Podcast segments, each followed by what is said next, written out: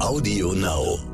Wer wirklich Agent ist oder gar Doppelagent, der redet nicht drüber. Der erzählt nicht, dass er das Rezept für dieses geheime Gift hat. Das macht man nicht. Das wäre das wär doch zu blöd.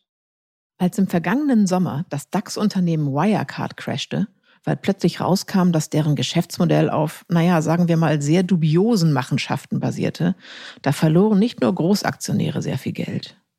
Es gab auch jede Menge Kleinanleger, die gehofft hatten, mit Wirecard-Aktien ihre Altersvorsorge zu sichern. Und warum auch nicht? Ich meine, bei einem DAX-Unternehmen rechnet man ja nicht damit, dass Milliarden erfunden werden und dann irgendwo in Manila verschwinden. Stern nachgefragt. Herzlich willkommen zu Stern nachgefragt. Mein Name ist Stefanie Helge und ich bin Blattmacherin beim Stern. Die wohl schillerndste Figur in diesem Skandal ist Jan Marjalek. Seit letztem Juni ist der Wirecard-Manager, der vor allem fürs Asiengeschäft zuständig war, verschwunden. Und niemand weiß, wo er ist. Eigentlich ist das unfassbar im doppelten Wortsinne. Die Frankfurter Journalistin Bettina Weiguni, mit der ich gleich spreche, Sie hat mit ihrem Team von Journalisten unterschiedlicher Medien, darunter auch der Stern, mit Zeugen, Wegbegleitern und ehemaligen Mitarbeitern gesprochen. Und sie hat daraus bereits ein Buch und ein tolles Dokudrama gemacht, was Sie bei TV Now streamen können. Eine irre Geschichte und dazu noch wahr. Jetzt erscheint ihr Podcast, der sich vor allem mit der Frage beschäftigt, wo ist eigentlich Jan Marjalek? Hallo, Frau Weiguni. Hallo, Frau Helge. Für die meisten Leute ist ja der Wirecard-Skandal ein undurchschaubares Geflecht aus Wirtschaftskrimi, Betrügerei und auch irgendwie dem Versagen von allen Kontrollinstanzen. Ich muss sagen, dass es mir so ein bisschen geht, dass ich große Schwierigkeiten hatte und habe, in der Sache überhaupt irgendwas von einer Art von Durchblick zu behalten. Sie haben sich ja ganz intensiv mit Wirecard beschäftigt und mit Ihrem Team einen Film, ein Buch und jetzt auch einen Podcast zum Thema gemacht. Können Sie mir als Experte noch mal ganz in kurzen Worten erzählen, worum es eigentlich beim Wirecard-Skandal geht? Geht? Das äh, ist schon mal eine wahnsinnig schwierige Frage, weil es einfach nicht geht. Sonst äh, würde man nicht, es würden nicht so viele Bücher erscheinen und Filme und Podcasts zu diesem Thema. Versuchen Sie es doch trotzdem mal. Sie wissen es besser als wir. Problem, genau. Es gibt, äh, es gibt einen, einen deutschen DAX-Konzern, von dem man ja normalerweise denkt, dass er gut reguliert ist und alles, alles stimmt und, und normal läuft, bei dem auf einen Schlag im Sommer 2020 festgestellt wird, zwei Milliarden Euro, die in Manila auf Treuhandkonten liegen sollten, sind nicht da. Und nachdem das klar war, ist natürlich erstmal der Konzern zusammengebrochen. Jan Maschalek, einer der, der Top-Manager, taucht ab und man fängt an zu ermitteln und stellt fest, diese zwei Milliarden, die sind nicht unbedingt verschwunden, sondern die gab es einfach nie. Die sind erfunden worden, so wie es jetzt aussieht. Insolvenzverwalter sagt, da ist nichts. Äh, und dann, ja, steht man plötzlich vor der Frage und denkt, wie kann das, wie kann das sein? Ist das auch der Punkt, der Sie persönlich so daran fasziniert hat, dass Sie äh, sich mit diesem Fall so intensiv beschäftigen wollten? Ja, total. Ich hatte vorher mit, mit Wirecard nicht so viel zu tun als Journalistin, habe es natürlich immer verfolgt und auch mitbekommen, dass es vorher immer schon Berichterstattung gab. Die FT hat immer wieder Vorwürfe veröffentlicht. Aber letzten Sommer, als das so zusammenbrach, ähm, das war der Moment, wo ich gedacht habe, das, das gibt's gar nicht. Dem muss man nachgehen. Jetzt muss man einmal gucken, ob im Film oder im Buch oder wie auch immer. Wie konnte es dazu kommen, dass das nicht aufgefallen ist? Mhm. Also wie mhm. kann man Milliarden erfinden und vor allen Dingen es auch so machen, dass ja noch viel mehr Milliarden anderen dadurch weggenommen wurden. Also es gab ja viele Aktionäre, die an diese Aktie geglaubt haben. Und zwar nicht nur Großaktionäre, sondern auch viele Kleinaktionäre. Viele Kleinaktionäre. Also wir haben mit, mit vielen gesprochen, die ob das jetzt 10 oder 20.000 Euro waren oder eine halbe Million, die zum Teil ihr Alterserspartes äh, mhm. komplett in, in Wirecard reingesteckt haben und ähm, leider dabei nicht berücksichtigt haben, dass man immer sagt, nicht alle, äh, wie sagt man, nicht alle Eier in einen Korb. Ja. Ähm, viele haben das trotzdem gemacht und es waren auch ähm, viele Wirecard-Mitarbeiter selber dabei, die die in ihr Firma, eigenes Unternehmen ja. investiert haben. Ne? Das genau ist ja so auch, ja. das ist ja auch, glaube ich, ein, ein Teil der der Mischung aus Empörung und Faszination, die man so empfindet, dass man so denkt, auf der einen Seite war es ein wirklich ein riesiger Millionenbetrug auch an, an, an normalen Menschen. Auf der anderen Seite fragt man sich, wie sowas durch alle Wirtschaftsprüfer und äh, äh, Kontrollgremien der, der Regierung überhaupt möglich war. Ja, also ich fand schon mal dieses Interne auch so, so ähm, faszinierend, dass, dass man dachte, ja gut, warum, warum haben die Mitarbeiter es denn nicht gesehen oder haben sie es alle gesehen? Erstmal, man, man überlegt dann ja, ähm, wie viele Mitwisser gab es wohl? Ja, ja. Und wenn man mit den Leuten in, in Aschheim bei München, wo der Firmenhauptsitz von Wirecard war, wenn man mit denen gesprochen hat, hat man gemerkt, das war eine, also viele wussten gar nichts. Man, die hatten vielleicht so, so Ahnungen oder gedacht, na ja, ist es vielleicht nicht alles koscher hier, aber das Große und Ganze, die Linie, die stimmt und, und ähm, wir machen hier ein super Geschäft. Wir sind überzeugt von dieser Sache, deswegen haben sie auch investiert. Und als das zusammengebrochen ist, es muss ja zu turbulenten Szenen gekommen sein, dass die Mitarbeiter, als bekannt wurde, es ist kein Geld in Manila, haben die versucht, die Chefetage zu stürmen, weil sie, so wurde uns erzählt, vielleicht ist es nur bildlich gemeint, den, den Chefs an die Gurgel wollten. Ähm, ich kann es aber verstehen. Es ist ja auch ein, ein Betrug an dem, an dem eigenen Lebenskonstrukt. Ich gehe zur Arbeit und setze meine, Energie und Kraft ein für eine Firma, an die ich glaube, ja. und stelle dann fest, dass alles heiße Luft ist und sich ein paar Leute die Taschen genau, die, gemacht haben. Die fühlten sich ja, die standen in dem Augenblick erstmal vor dem Nichts, weil sie ja nicht nur keinen Job mehr haben, kein Einkommen, äh, keine Altersvorsorge. Also ihr Erspartes war weg äh, und, und ihre, naja, ihr Ruf, ihr Renommee, damit, womit sie sich identifiziert haben, äh, mussten sie plötzlich feststellen, aus diesem gehypten und, und allseits geliebten Start-up, das groß geworden war, der Tech-Riese als Antwort auf, auf Der äh, Stolz Deutschlands. Ja, ja, so genau. Wir haben es oft gelesen. Das war plötzlich äh, auf einen Schlag weg und ähm, sie saßen da und äh, haben sich fragen müssen, sich selber und aber auch von außen, von den Freunden und Bekannten natürlich. Wie blöd wie sie konntet, eigentlich wie waren. konntet ihr ja. da arbeiten? Mhm. Ähm, Sie haben sich ja äh, für den Film und auch für das Buch insgesamt mit dem Fall befasst und mit vielen Leuten gesprochen. Für den Podcast jetzt haben Sie sich vor allen Dingen darauf konzentriert auf die Figur des Jan Marjalek. Der Mann ist ja im Vorstand gewesen und hat gemeinsam mit dem Vorstandsvorsitzenden Markus Braun agiert. Der ist ja nun im Knast und sitzt in Untersuchungshaft, aber Jan Marjalek ist seit vergangenem Juni auf der Flucht und niemand weiß, wo er ist. Können Sie mal kurz erklären, welche Rolle Marjalek eigentlich bei Wirecard hatte?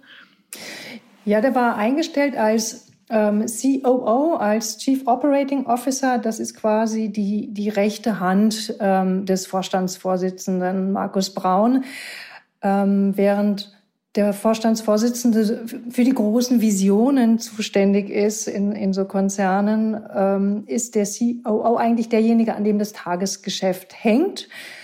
Und ähm, der Macher quasi. Der Macher, der genau, der der dafür sorgt, dass das Geschäft läuft, dass die Umsatzzahlen im Prinzip stimmen, dass alles so so reinkommt, die Aufträge und so äh, und er die Visionen des Chefs quasi umsetzt. Mm, bei Wirecard war die Besonderheit, dass Jan Maschalek zuständig war für das sogenannte Asiengeschäft und das, wir wissen ja, dass Manila in Asien liegt. Ja, das genau. Das ist genau dieser Bereich, der äh, sehr, sehr viele Fragen aufwirft, wie es dazu kommen konnte, dass zwei Milliarden nicht existent sind, die auf Konten hätten liegen sollen. Und dahinter steckt ja in so einem Konzern viel mehr. Es ist ja nicht nur, dass dieses Geld nicht da war, sondern das Geld sollte da ja liegen, weil es Umsatz gegeben haben sollte dort. Ja. Also äh, Milliarden Umsätze, die wohl schlicht erfunden gewesen sind. Und das, das Irre an dieser Geschichte ist, dass das so konstruiert war, wenn man jetzt den, den Ermittlungen und dem, was der Insolvenzverwalter nach und nach herausgefunden hat, also wenn man dem Glauben schenken kann, gab es innerhalb von Wirecard eine Art Blackbox.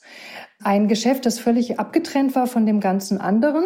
Also auch den Mitarbeitern nicht bekannt, sondern nur wenige Eingeweihte. Genau, überhaupt sehr wenig Beschäftigte, weil sie gesagt haben, okay, das Geschäft, was über Asien läuft, ähm, das machen nicht wir selber, sondern das machen Partner für uns, Geschäftspartner.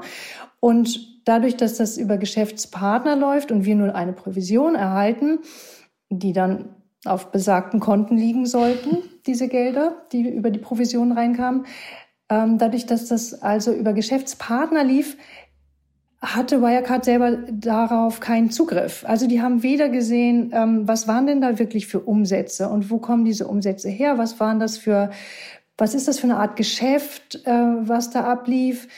Gibt es irgendwelche Transaktionsdaten? Also Wirecard ist ja ein digitaler Zahlungsanbieter, der digitales Geschäft abwickelt, also mhm. Kreditkarten Bezahl, ab. Genau. Die gucken im Prinzip, dass ähm, das Geld vom Kunden auch wirklich zum, zum Händler kommt, wenn die, ja. der Kunde etwas online kauft. Und also eine solche Transaktion hinterlässt viele Daten.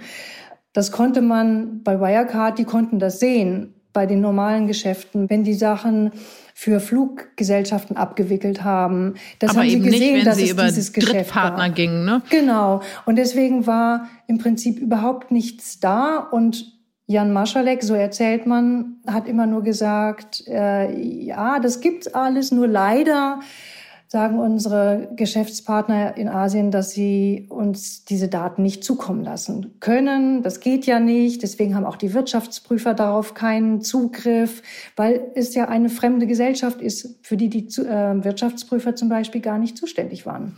Dennoch bekommt man den Eindruck, dass vieles von dem, was passiert ist, nur möglich ist, weil Jan Marjalek ein Typ ist, wie er ist. Also äh, viele sagen ja auch, er sei so eine Art Menschenfänger gewesen, also jemand, der auch mit seiner Art, mit seinem Charme eben Leute einwickeln konnte. Ja, ich glaube, dass er eine sehr faszinierende Person gewesen sein muss oder ist, weil die, die Menschen, die ihn uns beschreiben, die sprechen genau davon, dass er dass er was Charmantes an sich hatte, dass er äh, ein Macher war, dass eine Wahnsinnsenergie von ihm ausgegangen ist, dass er Leute mitziehen konnte, hm, dass er, wenn er in einem Meeting saß und sich mal zwischendurch auf das konzentriert hat, worum es ging, was er oft nicht getan hat, weil er am Handy war, wenn er das gemacht hat, äh, waren, waren viele beeindruckt davon, dass sie meinten, mein Gott, also wir hatten da ein Problem, wir haben da wochenlang hin und her gegrübelt und wie man es lösen könnte. Keinem ist was eingefallen und dann guckt Jan Maschalek da fünf Minuten drauf und sagt, warum macht ihr das nicht so? Und es war dann die Lösung total interessant, weil äh, man ja auch weiß, dass der wohl gar keinen Schulabschluss hat. Also er hatte jetzt eigentlich äh, mehr so so ein natürliches Talent für solche genau, Dinge. Absoluter mhm. self-made man, mhm. der ganz früh angefangen hat äh, zu programmieren, ohne dass er das an der Schule gehabt hätte und da sich so begeistert hat. Genau, also er war anscheinend auch so gut in dieser Sache schon als Schüler, dass er äh, früh abgeworben wurde von der Firma, wo er angefangen hat zu programmieren. Und dass er die Schule abgebrochen hat, war nicht, weil er schlecht war oder sonst was, sondern weil er einfach dem frühen Geld verfallen ist, ähm, dass er gesagt hat, mein Gott, äh, ich, ich verdiene ich jetzt eh schon so viel, wozu brauche ich einen Schulabschluss? Genau, ich so brauche brauch keinen keinen Schulabschluss äh, geschenkt die Sache und ähm, gehe lieber in dieser Zeit, das war ja New Economy Hype, geh da rein, mach da Geld und, und äh, ja, werd groß. Als Sie versucht haben, sich dieser Figur zu nähern, äh, konnten Sie da auch mit Leuten sprechen, die ihn kannten außerhalb des Wirecard-Imperiums? Ähm, ja, wir haben schon Kontakt aufgenommen zu Leuten, die ihn in der Frühzeit äh, kannten aus dem privaten Bereich, aus der Schule, ähm, aus dem vom ersten Arbeitgeber, äh, die schon damals gesagt haben, er war eine, eine sehr auffällige Figur, sehr fokussiert, voller Energie für, für die Sachen, für die er brennt. Und das war eben ähm, Programmieren. Ja. Aber auch hart in persönlichen Beziehungen und, und nicht richtig ähm, beziehungsfähig, würde ich es jetzt mal nennen. Ähm, so wurde er beschrieben, weil er ja zum Beispiel mit im Alter von 19 Jahren ist er, hat er mit einem Elternhaus komplett gebrochen. Ähm, mit seiner Mutter ist ausgezogen nach dem Streit und ist dann äh, von Wien nach München. Und ja. das hat er zur Wirecard. Das hat er niemand mitgeteilt. Also er ist äh, zu, zu, einem Termin dorthin gefahren und ist einfach nicht zurückgekommen. Das heißt, am nächsten Tag saß äh, sein Arbeitgeber dort und wartete auf, auf Jan Maschalek, der nicht zur Arbeit kam und ihn das ist so schräg. gelassen hat auf den ganzen offenen Aufträgen. Ähm, der dann einfach mittags angerufen hat wohl und, und meinte, ähm, sorry, ich komme nicht mehr, ich habe jetzt bei der Wirecard in München angeheuert und das, das passt hier, ich komme nicht mehr zurück. Aber total interessant, dass jemand, der äh, offensichtlich Schwierigkeiten hat mit Verbindlichkeiten, also im Sinne von Menschen gegenüber sich verbindlich zu verhalten, ähm, der passt natürlich super für das, was da an absurden Deals später mit Wirecard gelaufen ist, weil der, glaube ich, gar kein, äh, gar kein Empathiegefühl hat oder vielleicht auch noch nicht mal ein Schuldgefühl. Ja, also es liegt nahe, das so zu sehen. Und ich, ich fände es so spannend, wenn man ihn irgendwann finden würde und er wieder auftaucht und, und aussagen würde, ähm, weil es natürlich auch einfach ist, äh, ihn sich so zu konstruieren. Ähm, das stimmt. Man hat ja tatsächlich auch als Laie immer so ein bisschen so eine heimliche Bewunderung für solche Verbrecher, weil die es irgendwie schaffen, das System zu überlisten. Ja, und natürlich ist es vielleicht für den einen oder anderen bei Wirecard momentan auch ganz praktisch, ihn als den großen Oberschurken äh, dastehen zu lassen und ihn dazu ja. zu machen. Das war Jan Maschaleks Blackbox und sein Alleingang quasi. Äh, mhm. Der Bösewicht äh, ist leider weg, aber wir haben, wir haben alle damit nichts zu tun und wussten gar nicht, was hier passiert ist. Glauben das ist Sie das? Weil Sie haben ja mit, Sie haben ja mit vielen gesprochen. Also wenn die Leute das sagen, ist es dann, äh, glauben Sie ihnen das? Ähm, also man muss da leider die Staatsanwaltschaft abwarten was die Ermittlungen ergeben. das ist ja, so. aber Ihr Bauchgefühl. ähm, zudem konnten wir natürlich mit den ganz spannenden Leuten wie ein Markus Braun nicht sprechen, weil er in, nach wie vor in Untersuchungshaft sitzt. Ja. Und auch keine Pressegespräche natürlich führt, solange äh, die Staatsanwaltschaft da äh, gegen ihn ermittelt. Also sagen wir so, alles deutet darauf hin, dass es kein Alleingang von Jan Maschalek gewesen sein kann, weil dann hätte er sich wirklich, ich glaube, keine Ahnung, vierteilen müssen, weil ja eben so viel dahinter steckte. Äh, so zwei Milliarden, die sind ja auch nicht äh, innerhalb von einem halben Jahr entstanden. Nein. Oder erfunden worden. Das war eine Geschichte, die hat äh, Jahre vorher ihren Lauf genommen und ähm, da wurde permanent weiter dran gearbeitet. Es wurde umstrukturiert. Man hat neue neue Tochtergesellschaften gegründet. Ähm, man hat neue Partnergesellschaften erfunden. Die er ähm, niemals alle hätte alleine erfinden und verwalten können. Ne? Wie hätte er das alles machen sollen? Für und dazu kam ja, dass zumindest, sagen wir mal, das letzte Dreivierteljahr war er ja vor allen Dingen damit beschäftigt, die Wirtschaftsprüfer im Hause zu beruhigen, weil ja. da saß ja zum einen EY, die den Jahresabschluss machen sollten und dann kam noch eine Sonderprüfung rein mit KPMG und beide wollten Daten von ihm haben, wollten Beweise, dass das in Asien äh, ein reales Geschäft ist, dass da alles stimmt. Äh, die haben ständig Meetings mit ihm gehabt, die haben ständig ähm, Unterlagen angefordert. Wie hätte er da nebenher noch alles alleine hm. vor hm. sich hin fälschen sollen? Nein. Es gibt ja viele Anzeichen dafür und auch Gerüchte, dass Marjalek auch Kontakte zu Geheimdiensten hatte. Glauben Sie das? Ähm, würde das vielleicht auch erklären, warum manche Dinge so unter der Hand funktionieren konnten?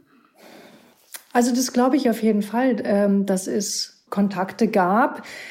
Die Frage ist eher, was hatte er, was war das, was waren das für Kontakte und wer hatte da was von? Also hat Jan Maschalek diese Kontakte gesucht, weil er sich ja gerne auch, glaube ich, so gesehen hat als so, so James Bond mäßig. Ja, er hat damit ja auch geprahlt. Er ist er ist ja tatsächlich durch, durch äh, das Unternehmen gelaufen und, und wer länger mit ihm zu tun hatte, dem hat er immer wilde Geschichten erzählt, wie er mit irgendwelchen Russen nach Palmyra ähm, reinfliegt nach dem Bürgerkrieg und dort mit Schutzwesten und was weiß ich was allem Eis essen gegangen ist. Also so ganz absurde Geschichten, wo Geheimdienst und sonstiges immer eine Rolle gespielt haben.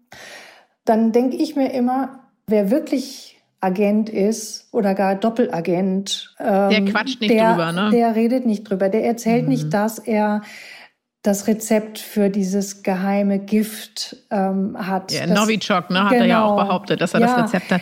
Das macht man nicht. Das wäre das wäre doch ähm, zu blöd. Ähm, es also wirkt so ein bisschen in seiner Darstellung, ja genau, es wirkt so ein bisschen so wie auf dicke Hose machen, um es mal so auszudrücken. Ne? So ja. jemand, der das auch irgendwie toll findet und so ein Männlichkeitsding und ich bin sowieso der Allergeilste. Genau. So klingt Andererseits das ein bisschen. Ne? gibt's auch die Leute, die sagen, nein, das muss man, das muss man viel ernster nehmen, weil die Geschichte viel größer ist und, und wir sind alle noch auf dem Holzpfad und gucken uns das Ganze nur viel zu klein an, ähm, weil sozusagen Geheimdienste, Mafia, Terroristen, alle möglichen ein Interesse dran gehabt haben könnten, Wirecard als Zahlungsabwickler zu nutzen. Mhm. Denn dort fallen ja sensible Daten an. Dort kann man vielleicht nachgucken, wer wann wo mit welcher Karte welche Betra Beträge wofür äh, bezahlt hat, hat mhm. womit man wiederum Leute erpressen kann. Man kann auch äh, Geld einschleusen,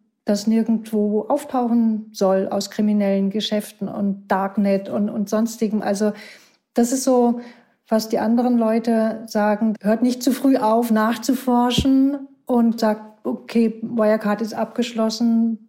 Das Thema könnte viel größer sein, als man jetzt eigentlich denkt. Genau, und läuft im Zweifel irgendwo anders vielleicht weiter. Der Mann ist ja im, im, Juni letzten Jahres, als dann bei Wirecard alles zusammengebrochen ist, geflohen. Und äh, was man ja weiß, ist, dass er zuerst nach Minsk in Weißrussland geflohen ist. Woher weiß man sowas eigentlich? Ähm, also das ist immer ganz lustig, genau. Am Anfang gab es ja, es gab verschiedene Spekulationen.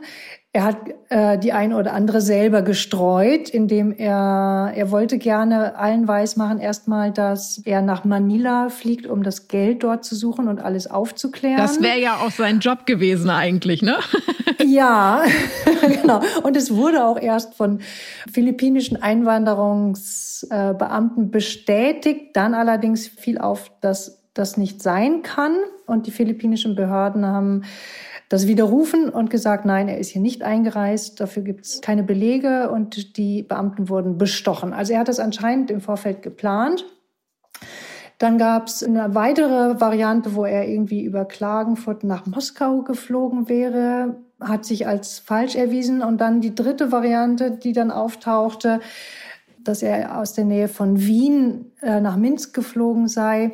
Das scheint relativ gesichert. Mhm. Und zwar gab es anscheinend zwei Fluchthelfer in Wien. Einer davon ähm, ein ehemaliger Geheimdienstmitarbeiter, ein hochrangiger. Und die haben bei der Polizei in einer anderen Sache ausgesagt, dass sie ihm Jan Marschalek kannten und ihm bei der Flucht geholfen haben.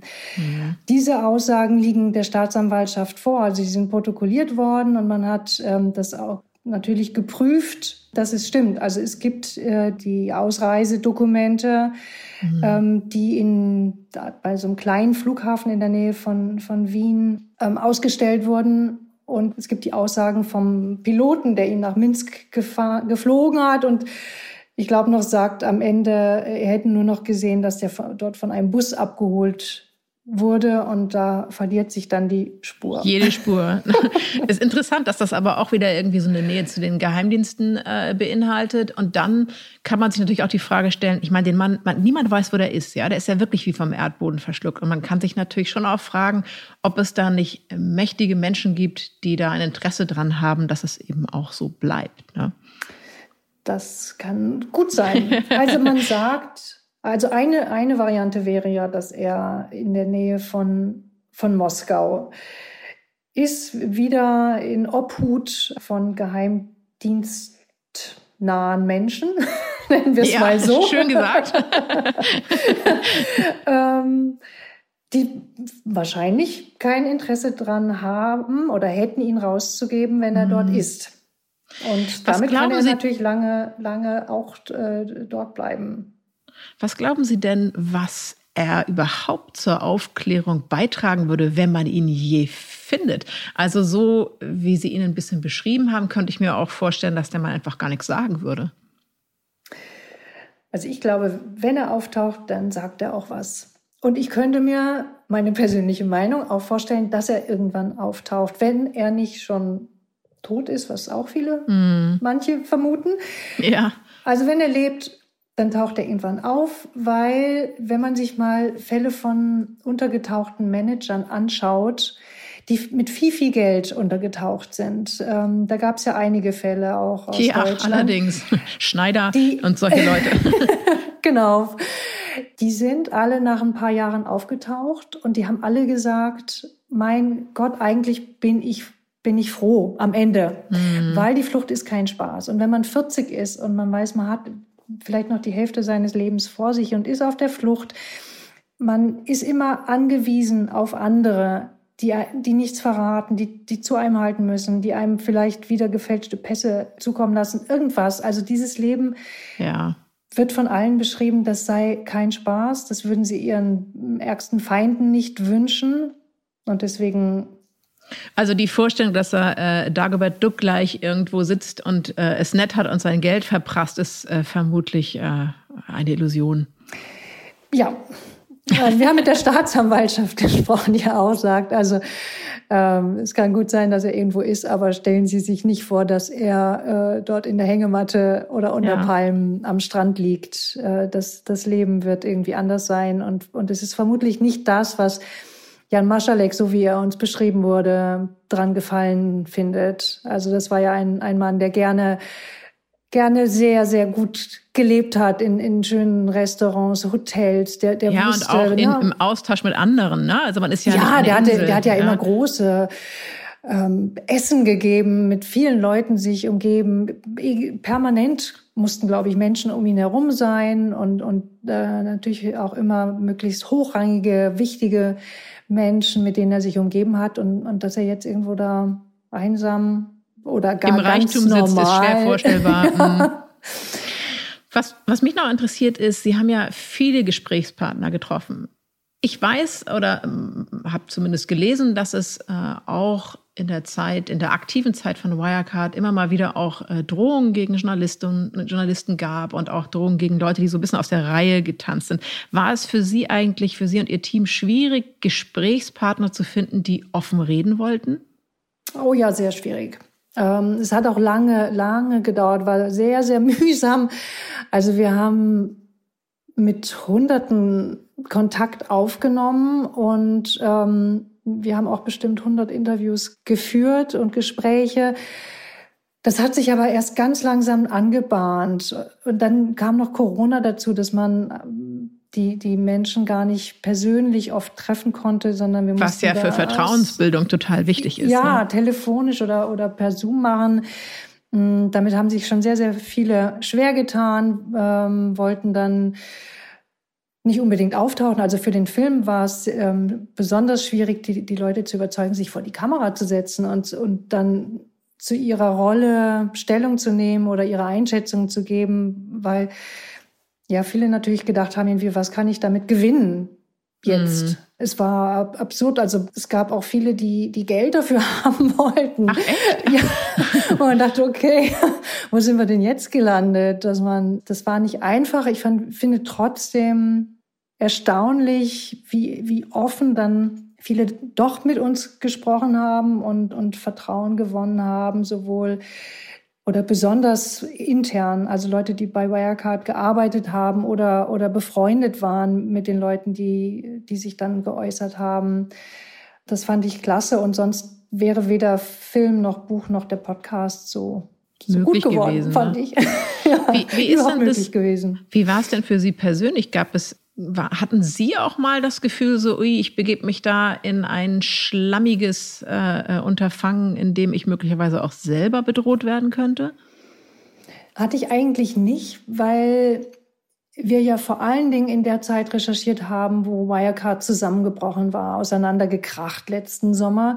Und wo ich dachte, okay, also jetzt erstmal die ganzen Strukturen sind ja, sind ja kaputt. Also es war ja nicht so, dass ähm, Jan Maschalek noch seine, seine Detektive beauftragen konnte, äh, sondern der war ja schon mal abgetaucht. Dadurch dachte ich in dem Augenblick, nee, das ist ähm, auseinandergebrochen. Es kam auch nicht zu, zu besorgniserregenden Momenten. Mein Tipp ist, oder meine, meine Erfahrung würde ich sagen, wenn man Ärger bekommt, ist es der, den, zu dem Wirecard immer gegriffen hat, äh, dass sie halt ihre Anwälte losschicken. das war schon gegen Financial Times äh, lange sehr erfolgreich oder hat es für die sehr mühsam gemacht. Ähm. Ja, die haben ja lange schon rausgeblasen, dass was nicht stimmt und nie hat jemand auf sie hören wollen. Und ähm, dass die so durchgehalten haben, das finde ich auch bewundernswert, einfach als Kollege. Genau, das auf jeden Fall. Ich würde gerne von Ihnen abschließend wissen, was Sie durch äh, die Arbeit an dem Wirecard-Projekt über Gier gelernt haben. Oh, Gier sitzt ganz tief. und äh, ja, schein, scheint Menschen über, über Jahre zu Höchstleistungen be zu befähigen, wo man dann auch wirklich sagen kann, also je, je größer der Betrug, desto, desto leichter kommt man damit durch. Und ich glaube, wenn man das mal entdeckt hat, äh, zusammen mit der Gier nach eben immer mehr, immer größer, dann, dann ähm, erschließt sich vielleicht der Wirecard-Fall. Also je Wobei, absurder das ist, genau, was einem präsentiert wird, desto eher ist man bereit, es zu glauben, weil es so absurd ist, dass es ja stimmen muss. Genau. Ich glaube, ab einem gewissen, ab einem gewissen Grad denkt man, nee, das, das kann ja nicht sein. Also ich denke so Wirtschaftsprüfer, die dann gesehen haben, okay, also vor, vor vier oder fünf Jahren haben wir da mal 10 Millionen abgezeichnet und dann waren es im Jahr drauf 50 Millionen. Ja, entwickelt sich ja ganz normal. Und dann irgendwann sind es plötzlich zwei Milliarden. Ich glaube, in dem, da, man kann dann nicht mehr denken, die zwei Milliarden können ja nicht stimmen, weil dann hätten ja ganz am Anfang die zehn auch schon nicht stimmen mhm. müssen. Man müsste sich dann ständig auch immer selber in Frage stellen und daran sind wir Menschen ja nicht so gut. Ja, und dann ist es natürlich auch eine, schon ein Systemversagen, wenn man sich anguckt, dass die ganzen Behörden es hat keiner so richtig Verantwortung übernommen, weil es so leicht war zu sagen, okay, äh, ich bin zwar die Buffin, aber Wirecard ist ja jetzt keine richtige Bank, also ist es mm, nicht ja, ganz ja. mein Zustellungsbereich sondern da müsste ja jemand anders. Ähm, Jeder konnte sich genau. irgendwie so ein bisschen wegducken. Und auf der anderen Seite ist, glaube ich, das, was wir ganz am Anfang gesagt haben, immer noch entscheidend. Man wollte ja auch so gerne an diesen Erfolg glauben.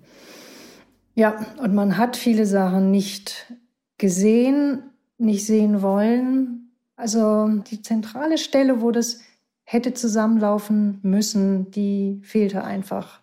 Mhm. Wird ja auch daran gearbeitet, das, das zu verändern und, und den Stellen Haben Sie wirklich Hoffnung? Haben Sie Hoffnung, dass nee. sich wirklich etwas verändert, ob es die BaFin ist oder was auch immer? Glauben Sie wirklich, dass sowas nicht mehr möglich sein wird?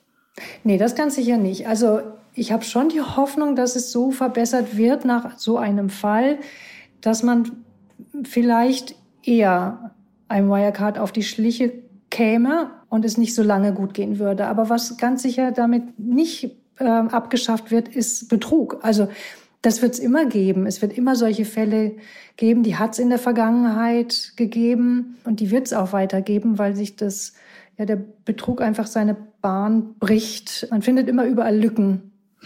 Graubereiche, die man ausbauen kann. Ja, da sind wir wieder bei der Gier. Der Mensch ist ein gieriges Wesen. es, Frau Baiguni. es gibt immer auch gute. Frau Baiguni, ja. Sie und ich, wir gehören hoffentlich zu den Guten. Ich danke Ihnen ganz herzlich für das Gespräch. Ja, ich danke Ihnen auch. Alles Gute.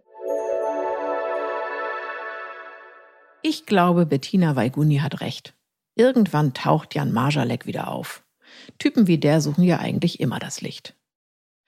Der sechsteilige Podcast über Wirecard und die Suche nach Jan Marjalek heißt Chasing Marjalek. Also übersetzt ungefähr die Jagd nach Marjalek. Sie finden ihn ab dem 27. Mai bei Audio Now. Chasing Marjalek ist genau das Richtige für alle verregneten Mai- und Juniabende. Geraten Sie nicht in Versuchung und bleiben Sie bescheiden. Ich versuche das auch. Ihre Stefanie Helge. Stern nachgefragt. Dieser Podcast ist Teil der Initiative Zeit, die Dinge neu zu sehen. Dieser Podcast ist jetzt vorbei, aber wir hätten noch einen anderen Podcast-Tipp. Worum es genau geht, erzählt euch der Host am besten selbst. Hallo, ich bin Markus Luft, ich bin der Modechef der Gala und vom Stern und in meinem Podcast Wow, der Mode-Podcast geht es um Mode. Ich unterhalte mich über die großen Trends, die wichtigsten Must-Haves mit Designern wie Michael Michalski, Thomas Rath. Ich spreche mit Stylisten, mit Influencern und ich würde mich wahnsinnig freuen, wenn ihr am hereinhört bei Wow, der Mode-Podcast auf Audio Now und überall, wo es Podcasts gibt. Audio Now.